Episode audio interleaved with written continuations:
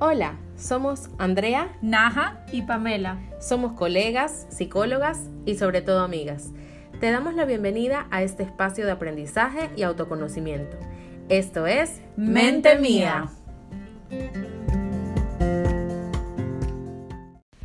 Hola a todos, bienvenidos a nuestro primer capítulo, pero ya ese con contenido. Siguiendo un poquito las sugerencias de nuestra introducción, muchas personas nos recomendaron que ya no leamos, sino que seamos un poquito más espontáneas a la hora de hablar y por eso este capítulo así lo será. Vamos a conversar como amigas, como colegas, incluso como psicólogas, aunque ese no es el objetivo principal, pero eh, contando nuestras experiencias en torno a distintos temas. Y el día de hoy el tema es, a pesar de que no estábamos decididas ni seguras de cuál hacer, decidimos irnos por uno que es lo que siempre nos lleva a buscar ayuda. Es em, algo que nos hace sentir mal, nos hace sentir incómodos y es nada más y nada menos que el malestar. El malestar, esa sensación de que algo no está bien, eh, que nos tiene intranquilos, nos tiene incómodos, tristes, preocupados o incluso eh, en una sensación desagradable, ¿no? Sí, bueno, y, como es algo de lo que nosotros vemos en el día a día, nos damos cuenta que el malestar eh, muchas veces es algo que intangible, ¿no? Y, y, por lo tanto subjetivo. Cada persona experimenta el malestar de una manera distinta.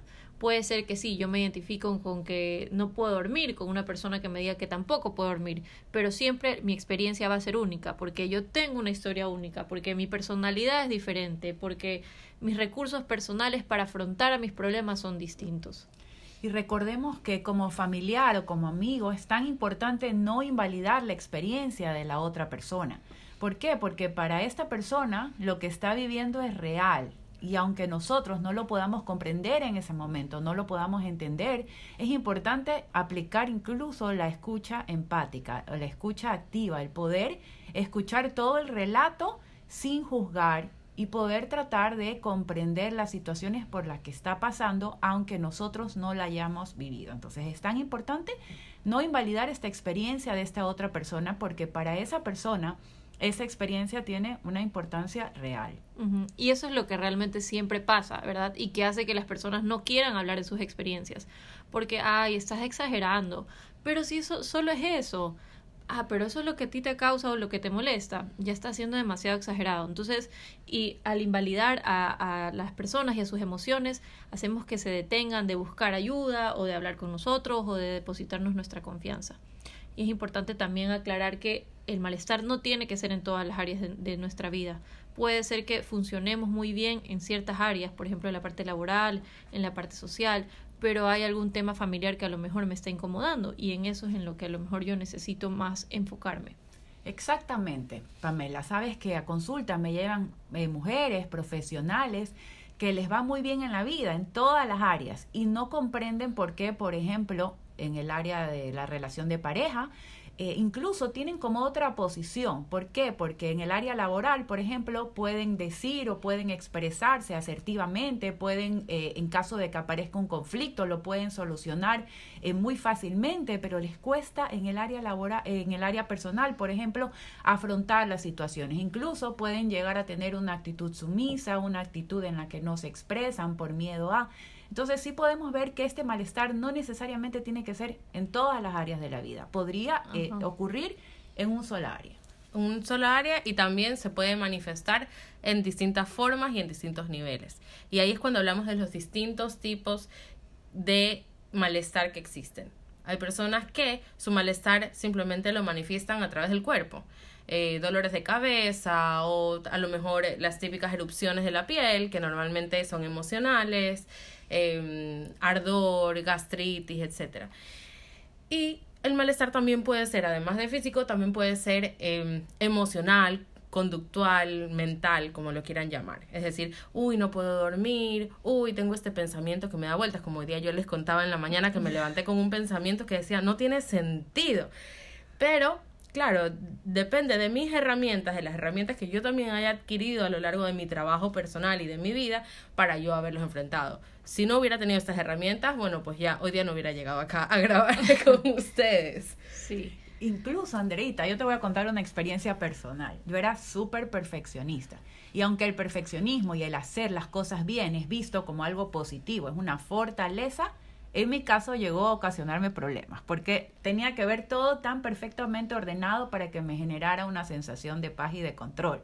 Entonces sí es importante incluso recordar eso, que aquellas fortalezas necesitan estar equilibradas, porque en exceso podría eh, implicar o convertirse en un problema para nosotros. Y en ese momento, eso que para ti era una fortaleza, tal vez se convirtió en, algo que fue ya un malestar, ¿no? Y ahí lo vemos cómo se identifica tan fácilmente en cosas cotidianas o en cosas propias. Hemos vivido muchos años de cierta manera y romper con ese esquema, eso también nos ocasiona un malestar. ¿Verdad? Porque empezamos a conocer esa parte nuestra que no nos gusta o que sabemos que no la queremos exponer a los demás, eh, no queremos mostrarnos como vulnerables, no queremos mostrar esa parte nuestra que entre comillas es negativa. Entonces, ¿qué hacemos con ese malestar? Lo ocultamos, ¿ya? O, tapamos muchas de cosas nuestras. Entonces, qué es lo que tenemos que realmente eh, hacer en estos momentos, es agradecerle a nuestra mente porque ha sido tan sabia que nos ha mantenido en equilibrio por todo este tiempo, que ha sabido encontrar herramientas que tal vez nosotros ni sabíamos que contábamos para eh, afrontar, ¿verdad? Entonces ahí también entran los mecanismos, lo, que, de, qué de qué mecanismo me agarro yo en cierto momento para afrontar esa situación que no me gusta. Y ojo, no necesariamente afrontar. Muchas veces es necesario evitar situaciones. Por ejemplo, si tienes o vives con una pareja que es agresiva, quizás lo mejor no sea afrontar esa situación en ese momento. O si, por ejemplo, eres hijo y tienes un padre que también es muy agresivo y que te insulta y aunque esa situación no te guste, quizás enfrentar esa situación afrontándola no sea la mejor opción, sino evitándola. Entonces tenemos estos dos mecanismos de afrontamiento y de evitación y sí es importante eh, identificar cuál, cuándo es mejor usar cada uno.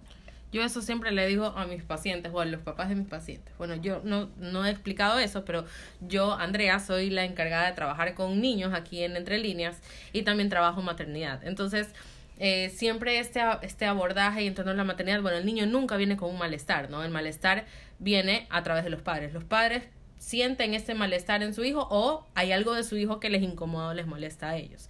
Y es justamente ahí donde, donde yo me doy cuenta que puede que uno no, muchas veces no se dé cuenta de qué es lo que tiene, pero eh, los demás sí empiezan a notar. Como tú decías, a lo mejor el perfeccionismo. ¿Cuántas personas nos habrán dado cuenta que a lo mejor tú eras súper pulcra y todo, y llegó un momento en que eso te causó un malestar a ti y buscaste trabajar. Hay que darse cuenta de los tiempos, ¿verdad? Porque nosotros no podemos eh, a lo mejor querer arreglar todo en nuestra vida de, una sola, ¿no? Tenemos que darnos cuenta cuándo es el momento adecuado para mí y también tener, tener participación o paciencia en el proceso de las más personas. A veces tenemos esa idea o esa fantasía incluso de decir, quiero cambiar a esta persona, quiero que mi pareja cambie, quiero que haga esto, esto no me gusta, quisiera que lo trabaje indirectamente lo estamos empujando eh, a, o empujando a que, a que no se sienta bien y realmente eso a veces puede ser contraproducente. Y reconocer que los tiempos son de cada uno. Quizás esa persona todavía no ha llegado su momento de enfrentarse a eso y el querer cambiarlos, el querer que acuda a terapia, va a ser infructuoso porque la persona la demanda tiene que venir de la persona para que se involucre en el cambio, en, el querer eh, cambiar estos patrones que le están dificultando su vida.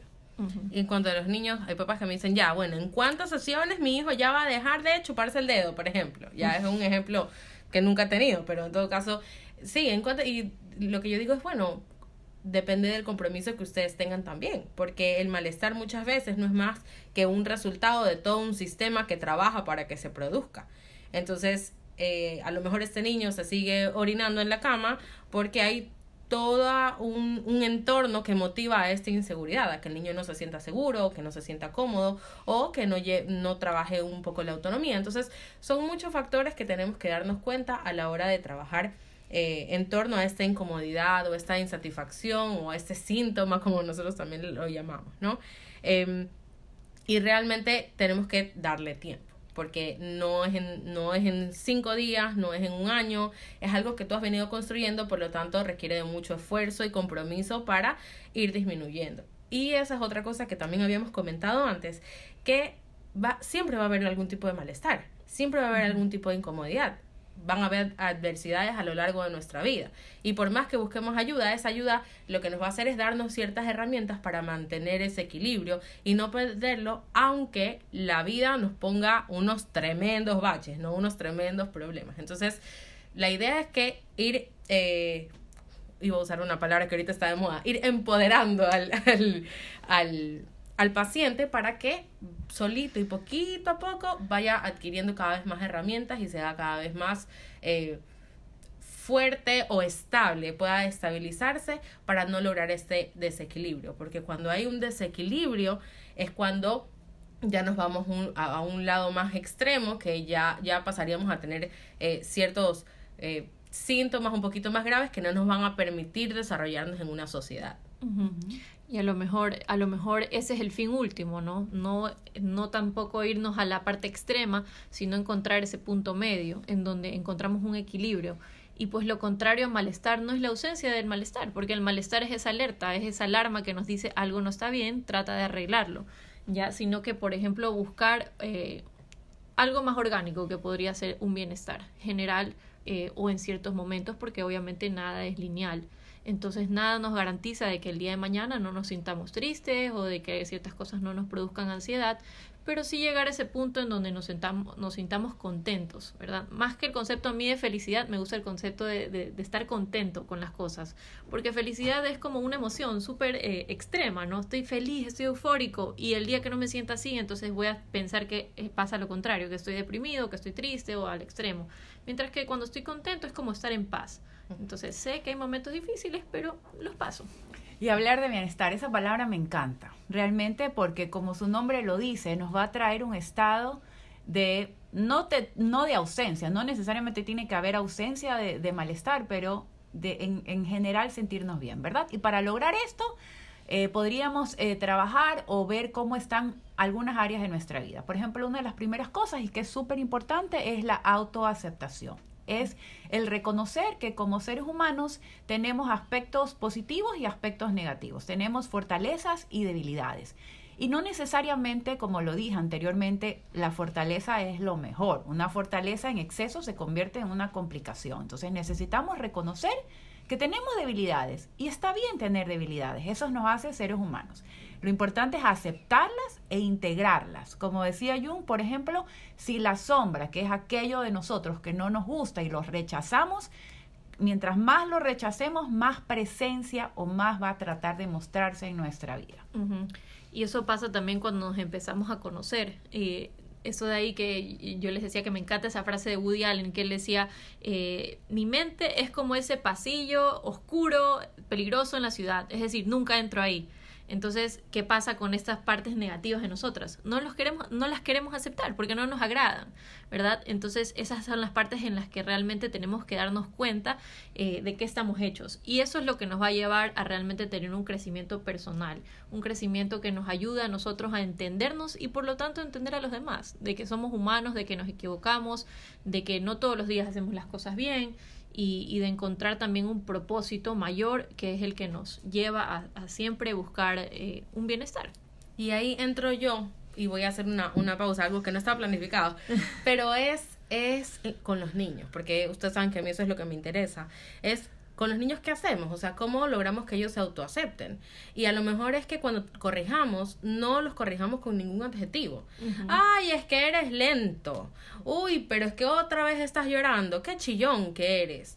Estos adjetivos van a hacer daño y van a hacer a lograr todo lo contrario nosotros buscamos que un niño se acepte y que reconozca que sí, a veces se va a enojar, a veces va a estar triste y él tiene que buscar sus propios medios por donde canalizar estas emociones para luego lograr esa estabilidad y este bienestar. Como lo dijeron hace un ratito, el bienestar no es más que estar en paz tener tranquilidad, tener un equilibrio. Sí, hay malos momentos, ok, pero voy a estar bien. Bienestar. Ajá, bienestar, exactamente. Y aparte va a ser muy importante también si yo creo que los problemas que me suceden están afuera y no están adentro. Eso tiene que ver un poco con el locus de control. Hay personas que responsabilizan a todo lo externo de los que le sucede en su vida. Entonces, yo estoy mal por mi pareja, yo estoy mal por el clima, yo estoy mal por mi jefe, yo estoy mal por todo y no se responsabilizan de su vida. Entonces sí sería importante mirar hacia adentro y cuestionarse en qué estoy contribuyendo a que este problema siga estando presente. Entonces, a tener de alguna forma un dominio y una responsabilidad de mis acciones, de mis actos, de mis conductas o incluso de cómo permito yo que la otra persona siga abusando de mí, siga cruzando los límites, qué estoy haciendo yo para permitir eso. Entonces, una de las cosas importantes es tomar y tener el dominio de mi vida, responsabilizarme de lo que me ocurre. Porque incluso, mira, que lo que mencionas, ¿no? Que incluso para relacionarme mejor con los demás, tengo que ver hacia mí, ¿verdad? qué es lo que yo quiero, qué es lo que esa persona busca o ve en mí y por qué yo le sigo dando la, misma dinámica, ¿verdad? Cuando yo corto esa dinámica o me doy cuenta que eso no está haciéndome bien a mí, no le está conveniendo a las personas que me rodean, es entonces cuando yo puedo emprender en esa idea de, de querer modificar algo, ¿verdad? Porque estos cambios son posibles, sí son posibles, sí son sostenibles, si realmente vienen desde un punto en donde yo reflexiono por qué me estoy implicando en mantenerlos. Em, y ahora, también en cuanto a las relaciones con los demás, es súper importante eh, comprender que uno elige a sus amistades y que uno tiene todo el derecho de retirarse de una relación de amistad si es que ésta no me aporta en nada positivo. ¿Por qué? Porque dependiendo en qué etapa de tu vida estés y qué situaciones vayas enfrentando, es posible que las amistades vayan cambiando. A lo mejor tienes más amistades y hay otras que simplemente con las que te vas a distanciar porque no van a aportar nada bueno cada crecimiento eh, es personal, por eso se llama crecimiento personal, eh, es intransferible no, y, puede ser que cada uno vaya tomando. Entonces también hacer este autoanálisis de, ok, cuando yo estoy cerca de esta o estas personas, ¿cómo me siento? ¿Cómo reacciono? ¿Cuánto aporta? ¿Me, me genera más bienestar o malestar? Y ahí ya llegamos obviamente a un tema delicado, que es el tema familiar. A veces hay relaciones eh, un poco tóxicas, voy a usar esa palabra.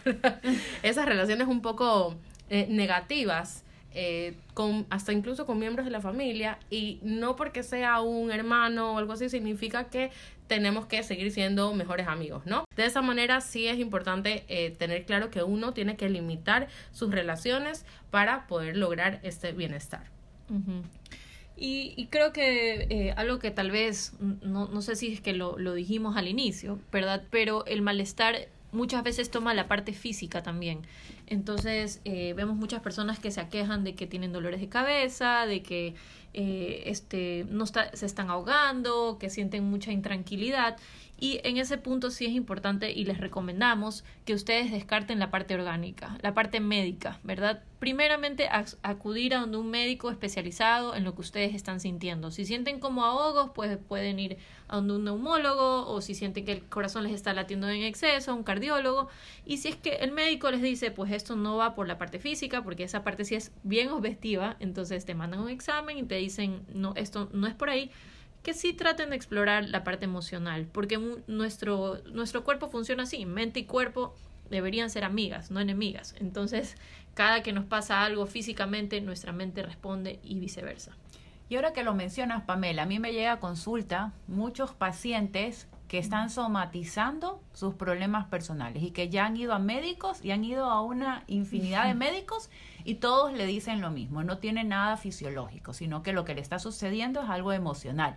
Y muchas veces estas personas están como hipersensibles a cualquier sensación física que experimentan. Es decir, nosotros somos seres vivos y vemos que en nuestro cuerpo se están generando procesos y aunque no tenemos eh, una atención hacia eso y no lo, no lo sentimos porque estamos concentrados en actividades, en trabajar, en nuestras relaciones, en todo, no estamos tan atentos y es a veces el estar tan atentos a lo que sucede en, nuestro cuerpo que nos hace preocupar y nos hace buscar el Google. Siempre les digo, no estén googleando tanto porque hay tanta información que no guiada podría convertirse en un problema. ¿Por qué? Porque buscan en Google y enseguida dicen, doctora, tengo cáncer o algo así, cuando en realidad simplemente están como más atentos a lo que está sucediendo a su cuerpo. Entonces allí es el momento, una vez descartado todo lo fisiológico, en que pueden buscarnos a los profesionales de la salud mental para poder eh, un poco investigar e iniciar un tratamiento en caso de que sea necesario. Y ahora sí, para ya cerrar y poder eh, terminar con ideas concretas. Ok, ya sé qué es lo que es malestar, ya sé lo que es bienestar, eh, y ahora qué hago, cómo lo logro, cómo llego a, a este, esta paz y este bienestar, además de buscar la ayuda profesional. Se pueden hacer y tomar pequeños pasitos. Eh, uno de estos es también eh, incluir dentro de tu rutina diaria hobbies, cosas que, te causen eh, un placer o que, que, tú puedas disfrutar durante el día. Cocinar, leer, así sea cinco minutos, dos minutos. Mientras vas en el carro puedes escuchar a lo mejor un podcast, el nuestro. este, que te cause como este, esta sensación de, ok, puedo, eh, que, que, te, que te lleve a motivarte, ¿ya? Eh, que te dé un, un paréntesis en todos los problemas por ejemplo, yo he descubierto que me encanta, me encantan mis plantitas. Yo hace un mes, creo que, no, dos meses ya tengo mi huertito y me encanta. Y eso son cinco minutos que le dedico el fin de semana al riego, corto lo que está dañado, seco, etcétera. Y es increíble. Y yo antes decía que no tenía hobby y ahorita tengo ese, que me encanta. Entonces, la idea es ir buscando esto de aquí para para poder lograr ese bienestar, sea por esos dos minutitos. Y es importante que sea tu, a, tu conveniencia, porque si también nos ponemos a que tengo que hacer cuatro veces al, a la semana ejercicio, una hora ir al gimnasio, y eso nos está abrumando, entonces tenemos que encontrar algo que realmente nos guste. Entonces, así sea que diez minutos me voy a salir a caminar, voy a dejar el celular y me voy a ir a despejar, esos diez minutos van a estar súper bien aprovechados. Y también conversar. A veces tenemos personas que realmente queremos mucho y en las cuales tenemos confianza, en donde podemos depositar algún problema que tengamos y a veces necesitamos simplemente hablar, sacar de nuestro cuerpo, de nuestra mente eso que nos está sucediendo. Entonces es tan importante tener ese apoyo social, ese apoyo familiar. Eh, incluso la espiritualidad puede ayudar muchísimo a sentir este bienestar del que estamos hablando. Y bueno, antes de concluir con esta parte del podcast, les queremos agradecer mucho a ustedes por escucharnos y queremos decirles que si es que quieren o les interesa saber algo más o nos quieren dar alguna sugerencia para en los próximos capítulos tocar esos temas, eh, lo pueden hacer a través de nuestra página de Instagram que es arroba entrelíneas.es.